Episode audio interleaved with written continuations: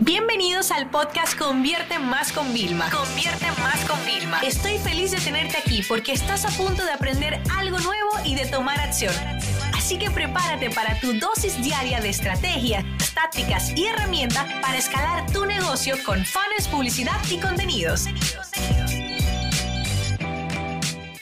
Yo les voy a decir algo. Por cada persona que me pregunta, Vilma, ¿cómo puedo vender más? Siempre el 99,9 me dice cómo puedo atraer a nuevos clientes. Nunca nadie me ha dicho cómo puedo retener, Vilma, cómo puedo mantener, cómo puedo volverle a vender a mis clientes. ¿Sabe por qué? Porque la mayoría de personas lo dan por sentado. No, ya volverá. Nosotros somos buenos y ya volverá. Pues déjame decirte algo. La gente no vuelve si no se lo recuerdan. Y estamos tan obsesionados con clientes nuevos que nos olvidamos de los clientes existentes. Por eso, la gente que compra nuestra formación en nuestro producto tiene una política que sabe que le va a acompañar nuestra. Que cuando yo mejoro algo, aunque eso signifique pérdidas para mí, yo cumplo mi palabra y ellos van a tener la última versión. Yo tengo una situación con un programa que vamos a tener que sea, a mí cada persona, señora, en tutoría hay programas que me salen ciento y pico dólares. Porque yo no puedo tener tutoría de cualquier persona, yo tengo que tener tutoría de personas capacitadas y entrenadas, porque tutoría es la postventa. Eso hace que mi, mi calidad, o sea, eso es parte de mi proceso de calidad, señores. O sea, literalmente, eso es parte de mi proceso de calidad de mi producto. Entonces, cuando yo me pongo analizar y evaluar. Yo prefiero, ¿tú sabes qué? Con tal de tener clientes, porque además esos son los clientes que yo saco un libro, lo compran. Hago un evento, se montan en el avión y vienen. Hay gente que ha llegado a eventos y yo le digo, pero tú sabías de qué iba este evento. No, Vilma, pero yo estoy aquí, yo voy a aprender, no te preocupes. Digo yo, pero tú no eres ni el que ejecuta en tu oficina. No importa. Yo después se lo digo, se lo transmito, no te preocupes. Mira, traje una persona también del equipo. O sea, los clientes, tu cartera de clientes, tú tienes que valorarla y tú tienes que empezar en el 2021. Y bueno, si tú te lo escuchas después, porque yo sé que muchos de ustedes conocen el podcast y se lo escuchan en tres meses, se escuchan todos los episodios, ¿no? No importa el año, tú tienes que entender algo. Tú tienes que tener una estrategia para los clientes actuales. Tú tienes que ver, uno, Comunicaciones, hemos mejorado, estamos haciendo esto, manténlo al tanto. Anuncios a ellos, o sea, sube la lista de tu cliente y dale anuncios solo a ellos. Cliente existente, tanto. Hay marcas e-commerce que a mí me encanta, desde que yo me lo veo con mi cuenta, de una vez, mira, de cuento para ti. Y yo siempre, tú sabes, me cuestiono, digo, hmm, se lo estarán dando a la gente de fuera también. Y me encojona, y perdónenme la, expresión, me cabrea ver que el mismo descuento supuestamente que es exclusivo para mí está fuera. Ahora, cuando yo ya sé que esa marca me está dando a mí un descuento único, ay, mi amor, yo estoy casada con esa marca.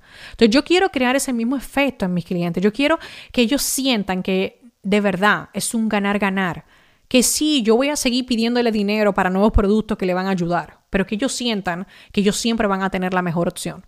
Mi cliente de la escuela saben que tienen un por ciento de descuento desde que entran, que eso es suyo, que nadie se lo va a quitar, que tienen preferencia, que lo tienen antes. O sea, ellos lo saben.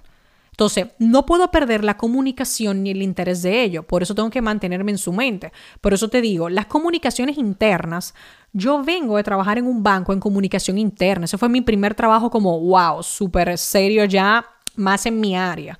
Y mi trabajo, ¿tú sabes quién eran mi cliente? los empleados de la empresa.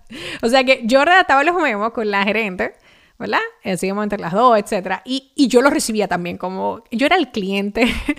o sea, nosotros somos una agencia y es el departamento de comunicación interna.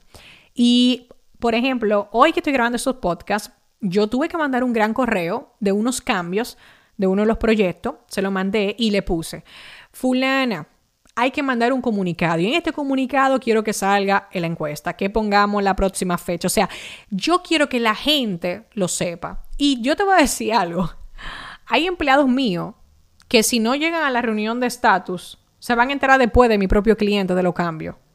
Porque yo voy a anunciar eso ya. ¿Entiendes? O sea, ya, yo quiero que ellos sepan en tiempo real lo que estamos haciendo, para que ellos sepan que nosotros estamos trabajando para mejorar. Esto es importantísimo.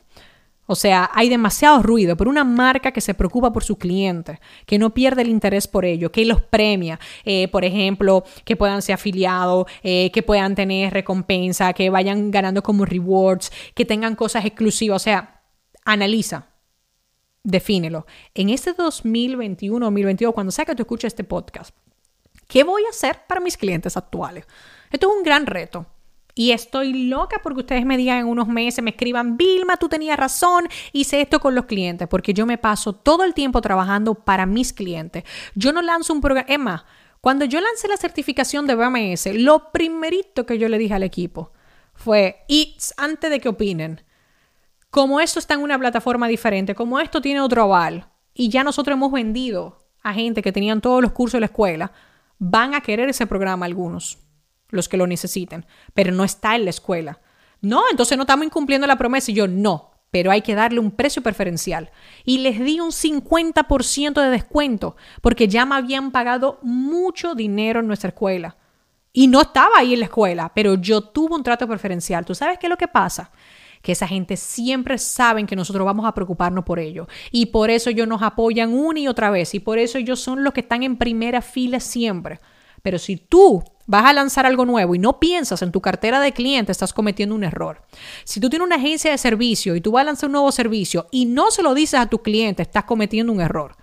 Yo con uno de los resellers de mi trabajo de conferencista y tal, y esto fue real. Le mandé un correo, miren, aquí están los nuevos precios para este año, eh, aquí está su tarifa preferencial, por favor, de una vez me llamaron al otro día, Vilma, excelente, gracias, ya tan, nosotros estamos cubiertos, no te preocupes. Y yo les dije en el correo, por cierto, estamos vendiendo formación in-house por este precio. Si ustedes necesitan para la parte marketing, la estoy haciendo con mi equipo de la agencia, no estamos especializando en eso. ¿Tú sabes lo que pasó? Que al otro día me llamaron, Vilma, qué bueno que me dijiste la formación. Tengo un cliente, señores, yo les juro que en menos de 24 horas, o sea, por yo decirle que también teníamos eso, conseguí otro contrato que no era de una conferencia única. Pero si tú no se lo vendes a tu propio cliente, porque para mí ellos son uno de mis clientes, pero tú tienes que decirlo. Entonces, este es el trabajo. Tenemos que comunicar, aprender a ser grandes comunicadores y estar en la mente de nuestros clientes. Así que ya saben, piensen siempre en la cartera de clientes actuales, que ellos son los que nos van a apoyar en muchas ocasiones y esos son los clientes que siempre vamos a querer cuidar. Esta sesión se acabó y ahora es tu turno de tomar acción. No te olvides suscribirte para recibir el mejor contenido diario de marketing, publicidad y ventas online.